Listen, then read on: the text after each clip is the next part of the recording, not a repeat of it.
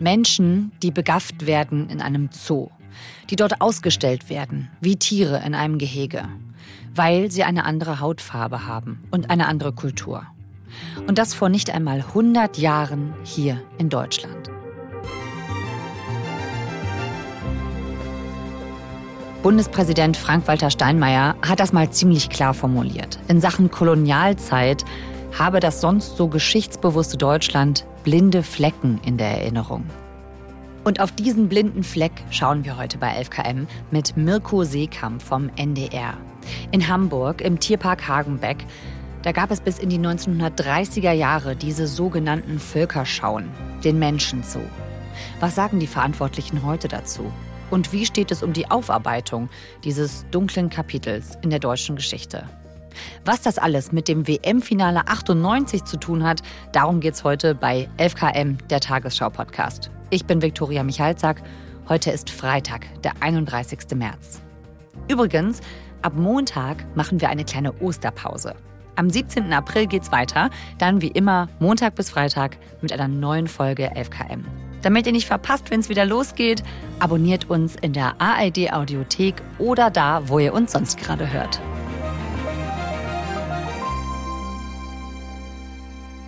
Mirko, schön, dass du da bist. Danke dir, Viktoria. Freut mich. Du hast ja für Panorama 3 vom NDR zusammen mit deiner Kollegin Anne Rupprecht recherchiert.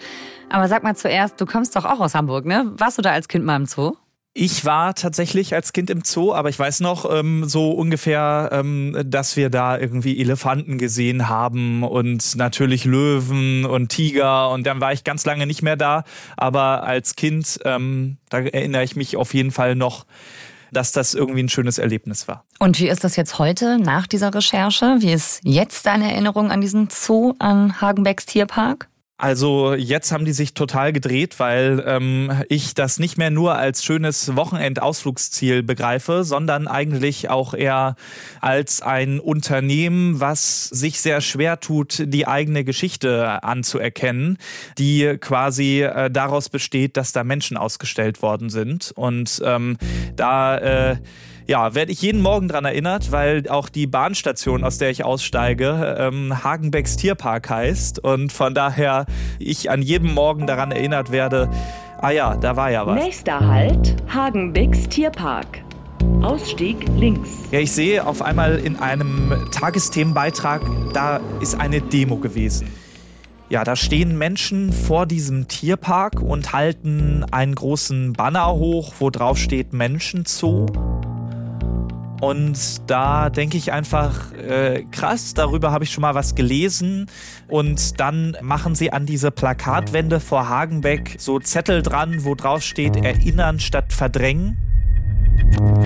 Also diese Demo war auch ein bisschen der Ausgangspunkt für deine Recherche, für diese Geschichte. Ja, ähm, sich Menschen im Zoo ansehen. Das finde auch ich heute sehr schwer nachzuvollziehen und erstmal eine total schräge Vorstellung. Ja, also wir müssen uns vorstellen, damals gab es kein Internet, damals gab es kein Fernsehen, damals wusste man nicht viel, was außer dem, was vor deiner Haustür passiert ist und was in der Zeitung stand, überhaupt in der Welt so vor sich gegangen war. Und deswegen war das für viele Menschen ein Spektakel, ein Riesenevent sozusagen, dass plötzlich Menschen die eine andere Hautfarbe haben als sie, dort ausgestellt wurden im Zoo. Konkret ging es quasi darum, diesen kolonialen Blick quasi auf die Welt bestätigt zu sehen. Also die überlegenen EuropäerInnen und ähm, blicken auf die primitiven Urvölker dieser Welt quasi. Das war so ein bisschen das, was dahinter steckte. Und ähm, das war für einen dann natürlich eine gewisse Bestätigung, um zum Beispiel andere Länder auszubeuten, die Menschen auszunutzen und quasi ja deren Arbeitskraft zu nutzen, denn die müssen ja erstmal von uns da angeleitet werden und wir müssen denen ja erstmal beibringen, wie das Leben quasi eigentlich richtig funktioniert und das fand ich einfach krass rassistisch. Ja, dieser Zoo in Hamburg, der eben direkt neben dem NDR liegt, das ist ein Privatzoo und der ist immer noch im Besitz der Familie Hagenbeck. Wie gehen die denn heute damit um? Ja, das wollten wir in unserer Recherche auch wissen. Also wie sehen die das heute? Weil das natürlich so irgendwie wahrscheinlich total ambivalent ist. Ähm, du hast es gerade gesagt, das ist ein Zoo, der im Familienbesitz nach wie vor ist. Und das bedeutet natürlich auch, da ist viel Geschichte mit verknüpft, eigene familiäre Geschichten, Anekdoten. Und deswegen fanden wir das total interessant, wie die da heute mit umgehen und haben recht schnell festgestellt, da gibt es kein richtiges Problembewusstsein.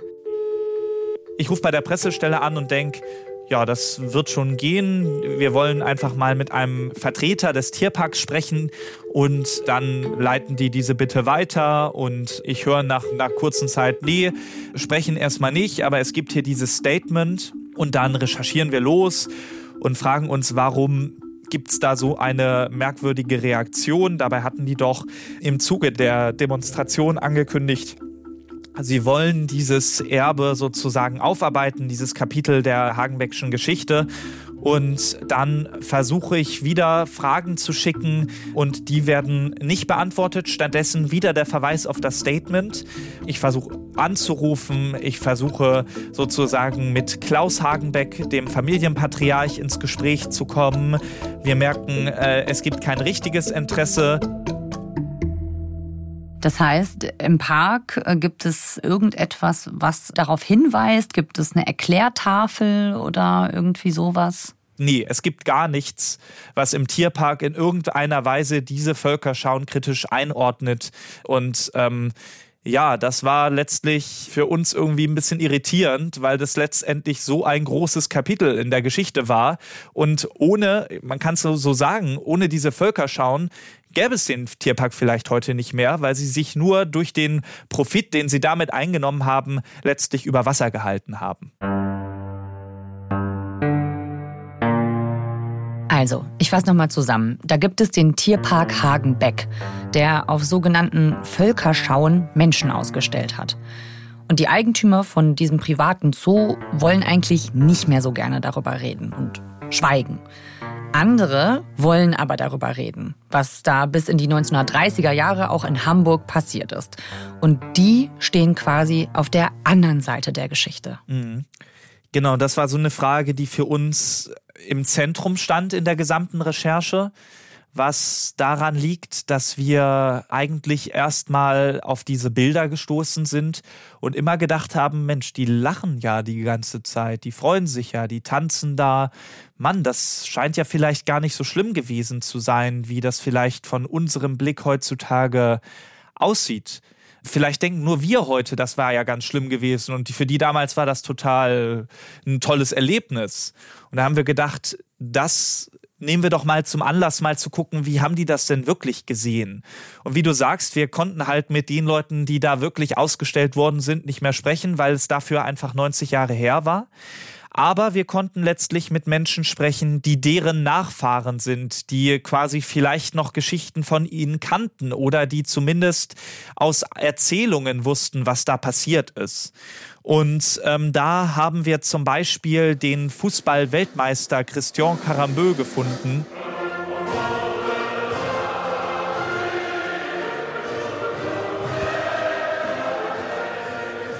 Also das, was wir jetzt hören, das ist die Fußball-WM 1998.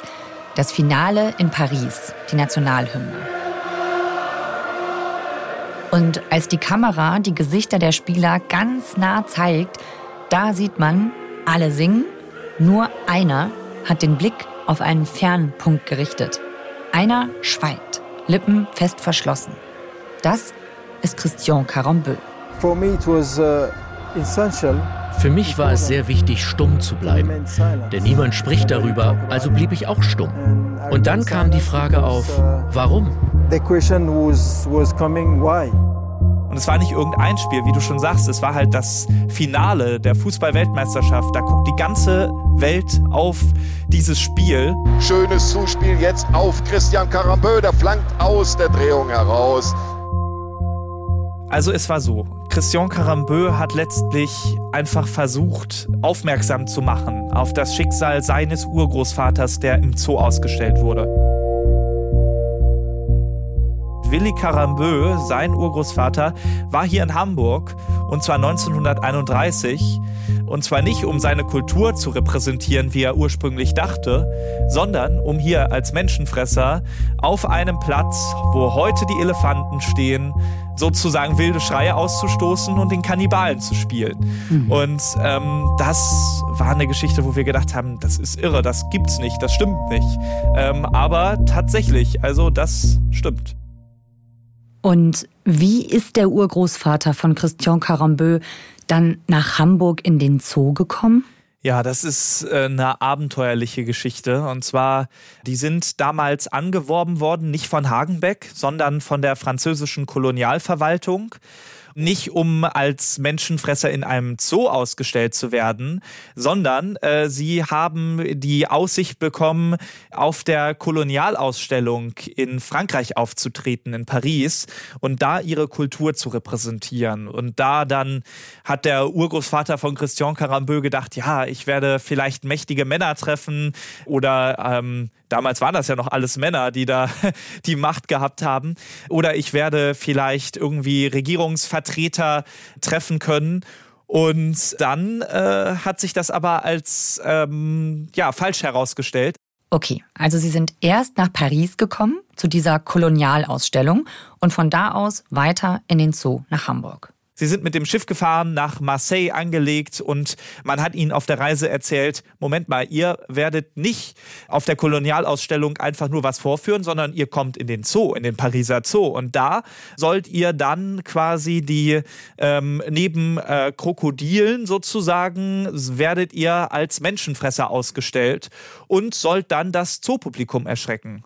Okay, halten wir fest. Urgroßvater Willi Carombeu und seine Familie kommen erstmal mit dem Schiff nach Frankreich. Und zwar aus Neukaledonien. Das ist eine Inselgruppe im Südpazifik, die heute noch zu Frankreich gehört.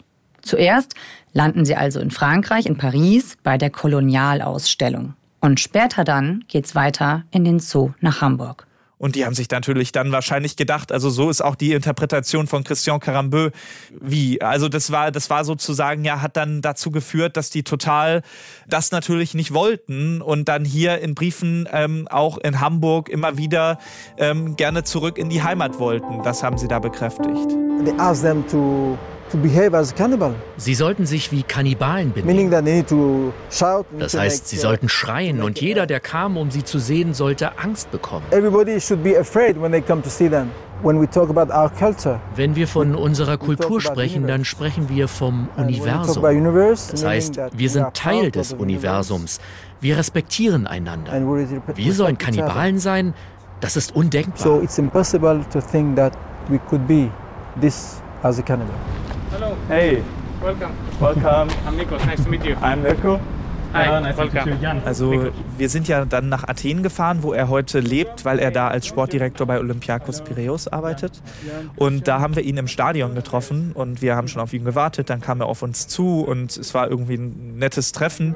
Und dann dachte ich so, okay, das ist jetzt für ihn so ein Randthema, das denkt er jetzt so, das hat ihn halt auch noch mit beschäftigt.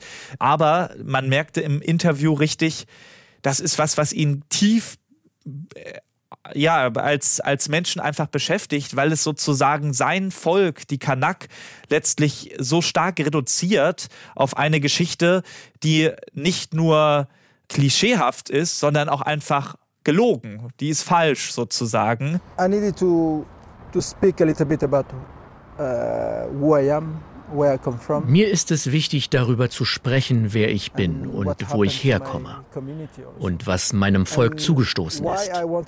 Und warum wir hier gerade im Stadion sind? Nun, uh, weil der Fußball mir Sichtbarkeit und Stärke gibt, uh, das laut auszusprechen, also was passiert ist und den Menschen zu zeigen, was damals geschehen ist. Das können wir nicht vergessen. Also, zusammengefasst. 1998 bei der Weltmeisterschaft versucht Christian Carambeu das erste Mal darauf aufmerksam zu machen, auf diese Geschichte. In der Zeit ist wahnsinnig viel passiert. Es gibt viel Rassismusaufarbeitung in Deutschland. Und vom Tierpark Hagenbeck hieß es auch mal, dass eine gewisse Aufarbeitung geplant sei. Es passiert aber nichts. Es gibt bis heute keine Plakette im Park. Es gibt auch bis heute kein Gespräch. Wieso ist da noch nichts passiert? Das ist ganz schwierig zu sagen, weil ähm, wir quasi ja nie die Chance hatten, ähm, quasi so richtig zu wissen, was da los ist. Aber was ich sagen kann, ähm, es gibt bei uns im Archiv noch Töne, wo sich der Klaus Hagenbeck, quasi so der Familienpatriarch, ähm, noch dazu äußert. Völkerschauen waren ja eine Kunstform. Es wurden ja nicht Sklaven hier nach ähm, Europa geholt, und, ähm, sondern es waren Gaukler, die in ihrem Heimatland gegaukelt haben.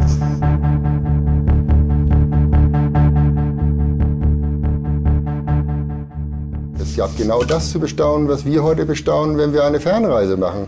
Völkerschauen finden ja heute auch noch statt. Nur wir fahren zu den Völkern und bestaunen sie und sie bestaunen uns dann übrigens auch.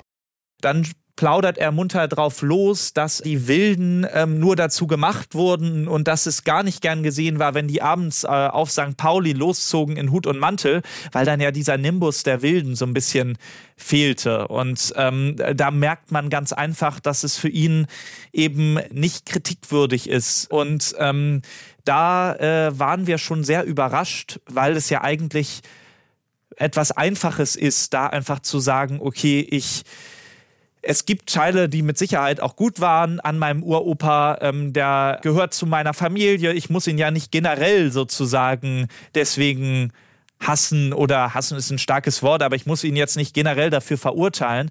Aber ich erkenne zumindest an, dass es in der Zeit auch Sachen gegeben hat, die mein Uropa gemacht hat, die eben nicht richtig waren. Und da scheint es einfach so zu sein, dass das nicht möglich ist, denn ähm, er möchte sich uns gegenüber nicht dazu äußern. Ähm, er beantwortet keine Fragen.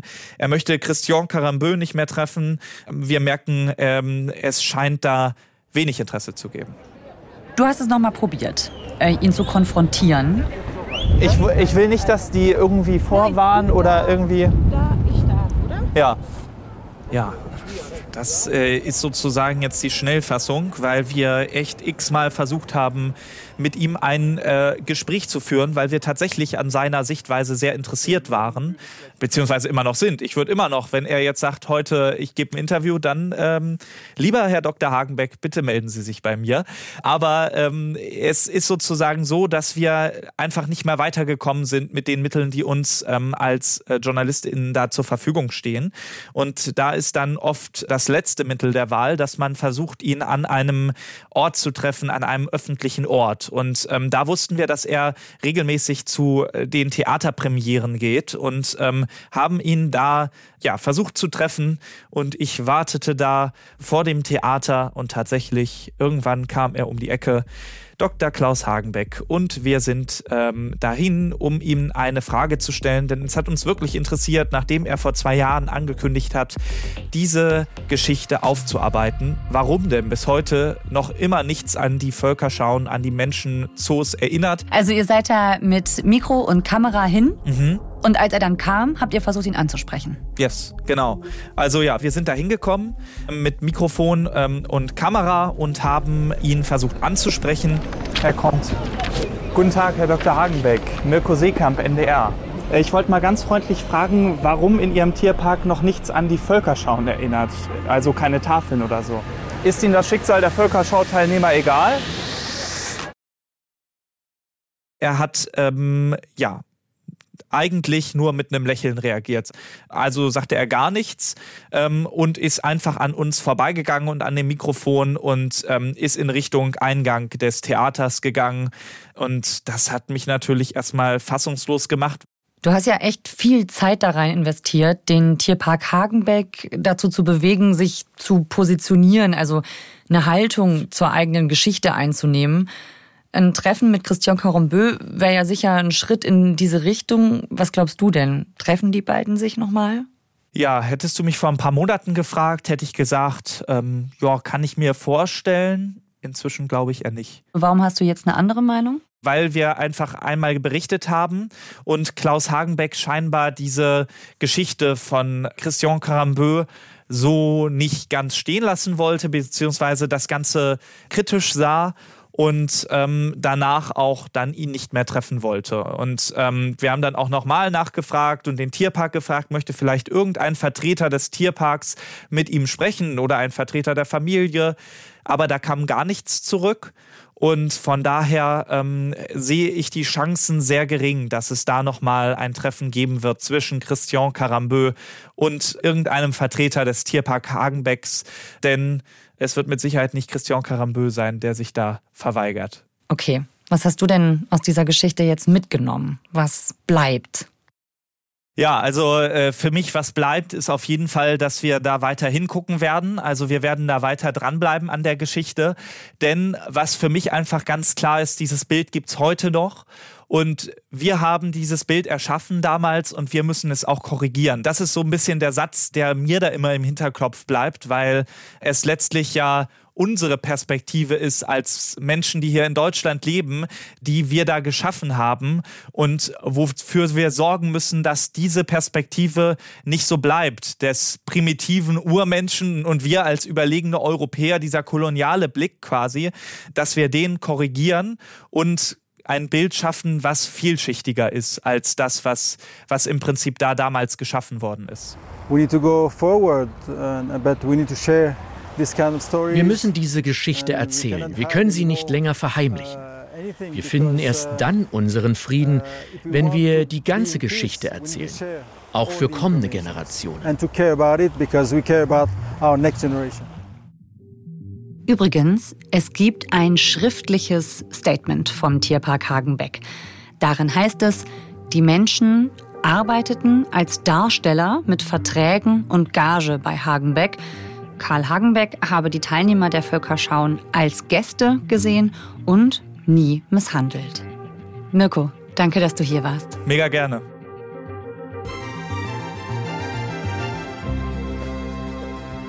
Das war 11KM, der Tagesschau-Podcast, mit einer Recherche von Mirko Seekamp und Anne Ruprecht vom NDR-Magazin Panorama 3. Ihren Film dazu findet ihr in der ARD-Mediathek. Und in der ARD-Audiothek findet ihr uns, 11KM. Über ein Abo freuen wir uns. 11KM, der Tagesschau-Podcast. Ein Thema in aller Tiefe. Die Autoren dieser Episode sind Stefan Beuting und Jasmin Brock. Produktion Alex Berge, Florian Teichmann und Christoph van der Werf. An dieser Folge haben außerdem mitgearbeitet Hanna Brünjes, Marc Hoffmann und Jürgen Kopp. Redaktionsleitung Lena Gürtler und Fumiko Lipp. Ich bin Viktoria Michalzack. 11KM, der Tagesschau-Podcast, ist eine Produktion von BR24 und NDR Info. Wir hören uns wieder am 17. April. Bis dahin ist 11KM in der Osterpause. Schöne Zeit euch bis dahin. Ciao.